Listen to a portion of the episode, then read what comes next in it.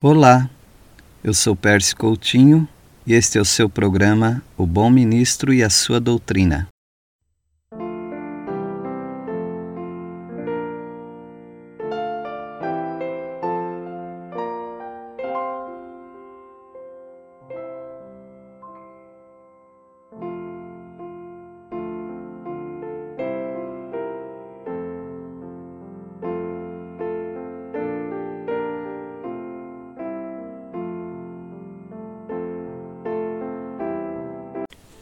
No capítulo 2 de Jó, nós encontramos novamente Satanás desejando destruir, mas não apenas o crente fiel, mas a imagem de Deus no mundo, que é o ser humano.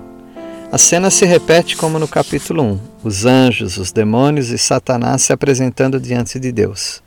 Satanás quer destruir Jó e acusa Deus de cuidar tanto de Jó que a luta entre Satanás e Deus se torna desleal mas nós não esperamos nenhuma lealdade do inimigo Satanás. O fato é que Deus não mede forças com Satanás. Deus tem todo o poder e Satanás é um ser repugnante. Ele é destruído, amaldiçoado por toda a eternidade. Portanto, nós não comparamos o caráter de Deus com o caráter de Satanás. Satanás não tem caráter, Satanás não tem vida, Satanás não tem santidade. Satanás fracassou diante da primeira tentação sobre a vida de, de Jó. Ele conseguiu arrancar os bens de Jó, conseguiu arrancar os filhos de Jó e conseguiu arrancar os servos de Jó, mas ele não conseguiu arrancar de Jó as palavras de blasfêmias contra Deus. Agora ele quer que o trato seja feito pele por pele. O que significa isso? É um significado difícil Talvez Satanás esteja dizendo que deve-se arrancar cada camada da pele de Jó, e não apenas a camada filhos, servos e bens. Satanás estava insinuando que se Deus tocasse na própria pele de Jó, este o blasfemaria. Ele dará tudo pela sua vida, ou seja, até a sua fé em Deus. O Senhor, como da primeira vez, permite a Satanás cumprir seu intento, porém ele não podia matar Jó. Nós não sabemos as lutas que nós temos, as lutas espirituais, Deus sabe.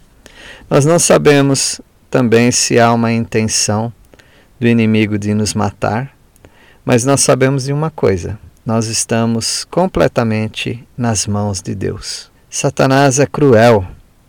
Quando se fala de crueldade, ele não economiza. Jó foi afligido com tumores por todo o corpo. As cinzas eram um sinal de humilhação e também de lamento. Os cacos eram para fazer uma higienização em suas feridas purulentas. Aí depois ele ia, ele ungiria essas feridas com óleo.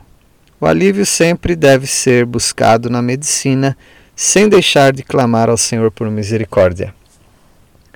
Se você está doente, algum familiar seu, você precisa cuidar de você com remédios.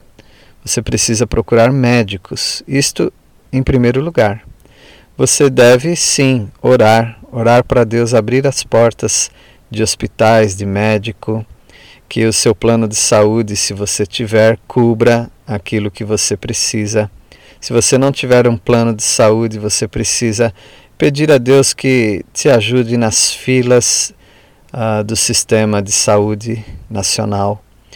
Uh, você precisa confiar que Deus vai suprir o dinheiro para os remédios.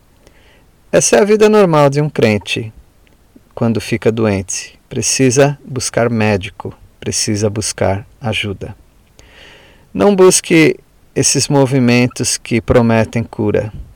Não busque curandeiros, não busque trabalhos ditos espirituais para que você tenha saúde.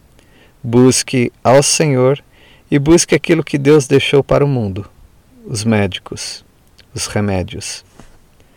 Já foi afligido, mas ele estava confiando ainda no Senhor. Jó estava tentando higienizar aquelas feridas e ungindo com óleo.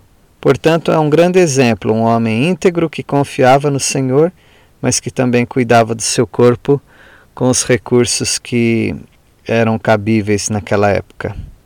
Satanás não se contenta em roubar a saúde e o bem-estar do crente, ele quer roubar a fé do servo de Deus. A falta de saúde é uma realidade em todo mundo caído. Todos ficam doentes. Algumas pessoas são robustas e quase não ficam doentes. No entanto, todas as pessoas, por causa da natureza que receberam de Adão, certamente estão separadas de Deus e nessa separação a, a morte as afligirá.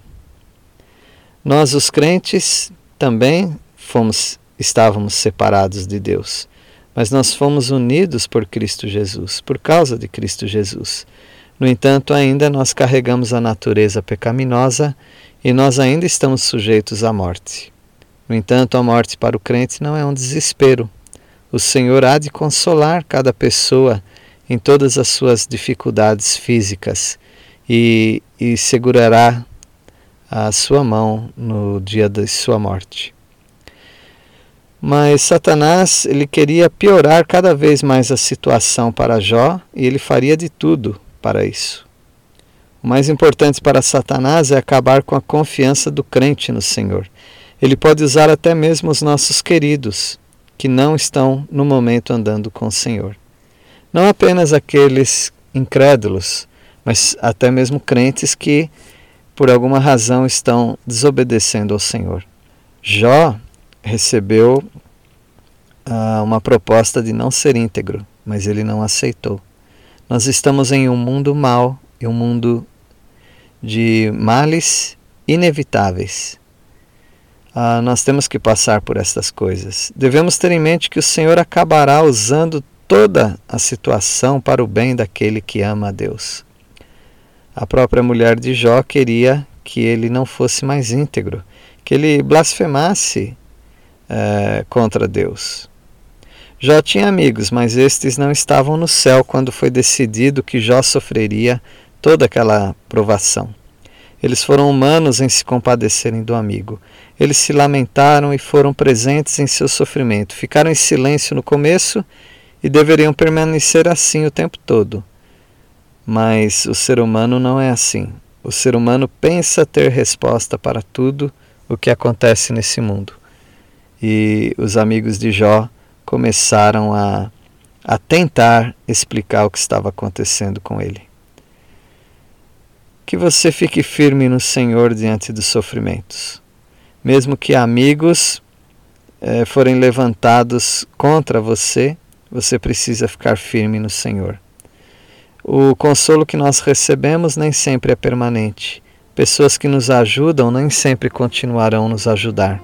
Até mesmo as pessoas queridas para nós podem virar, virar as costas para o Senhor e dessa maneira falar impropérios, falar em coisas que ofendem o caráter de Deus. Portanto, nós não devemos cair nessa cilada que é uma cilada do inimigo, usando até os nossos queridos e, infelizmente, às vezes usando até nossos irmãos em Cristo. Fique firme Confie no Senhor e o Senhor dará um escape para você. Deus o abençoe.